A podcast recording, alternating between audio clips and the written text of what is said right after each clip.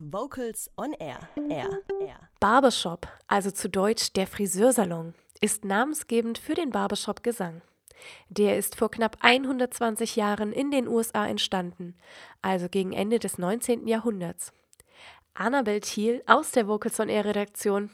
Was hat denn diese Art zu singen mit dem Friseursalon zu tun?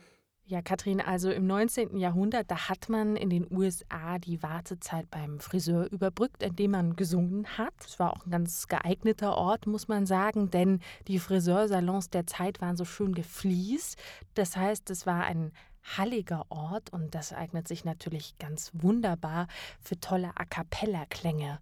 Die frühen Barbershop-Sessions im Friseursalon waren sozusagen wie kleine Karaoke-Runden, nur ohne Karaoke-Maschine, denn das, was dort gesungen wurde, das waren Cover-Songs. Cover von beliebten Liedern, die man mochte, Schlager, die man mochte.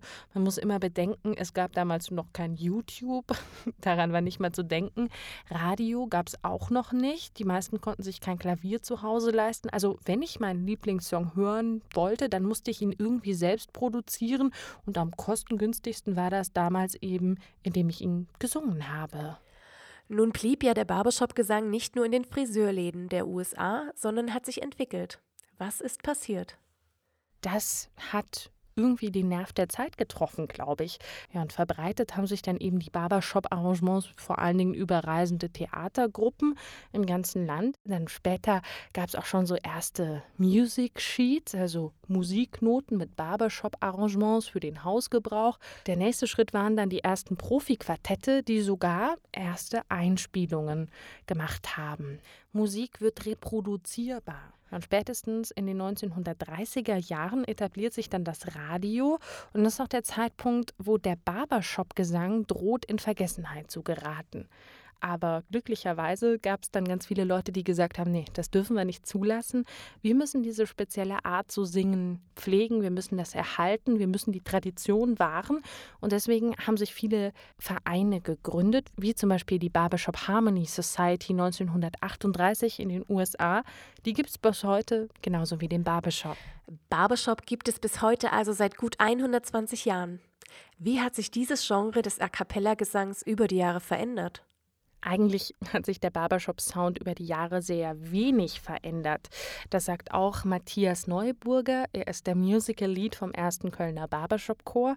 Und ich habe mich mit ihm über Barbershop unterhalten und er sagt Folgendes. Ja, also die Veränderungen sind da. Die sind immer bewusst relativ langsam beim Barbershop. Das heißt, man will nicht äh, in zwei Jahren wie beim Jazz ankommen zum Beispiel. Ne? Man will ja eigenständig bleiben, auch stilistisch. Früher in den 50er Jahren haben die Sänger noch relativ, ich sag mal, so einen Mickey Mouse Sound gehabt, um äh, bewusst Oberton zu sein, aber das war zu nasal, davon ist man dann weggekommen. Vom Mickey Mouse Sound ist man dann doch weggekommen. Der Mickey Mouse Sound, der war vor allen Dingen in den 50er Jahren beliebt. Die Famous Buffalo Bills sind so ein Quartett, die den ganz gut widerspiegeln. Die klingen danach. Wir hören mal rein. I want a girl just like the girl that married dear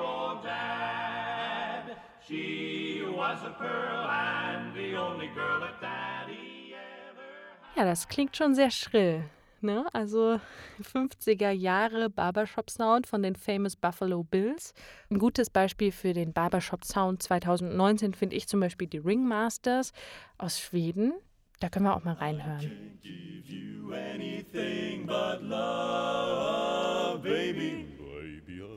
That's the only thing I'm plenty of,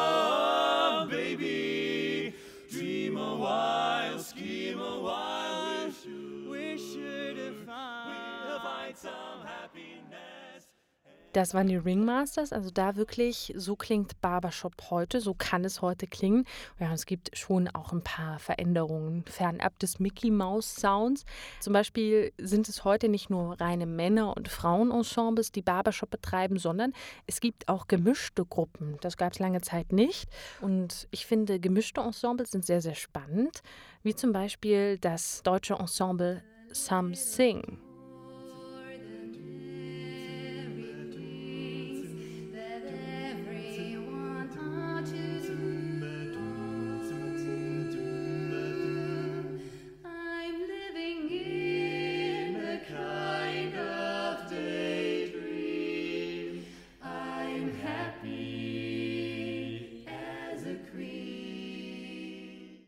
Am Sound hat sich also in Details schon was geändert im Barbershop. Annabelle, wie sieht es im Bereich der Bühnenshow aus? Die spielt ja schon auch eine wichtige Rolle im Barbershop. Auf jeden Fall. Also die Bühnenshow ist immer noch ein Riesending in der Barbershop-Community. Wer jetzt allerdings diese klassischen rot-weiß karierten Westen, Melonenhüte und einen Stock sucht, das findet man eher weniger. Und wenn, dann ist es eher so ein Zitat oder eine Hommage an die alten Zeiten. Aber es darf heute schon noch bunt und schrill sein auf den Barbershop-Bühnen dieser Welt. Aber eben nicht nur. Das hat mir nochmal Matthias Neuburger vom ersten Barbershop Chor Köln erklärt. Heutzutage sagt man, man muss in erster Linie authentisch sein. Also man muss nicht viel rumturnen.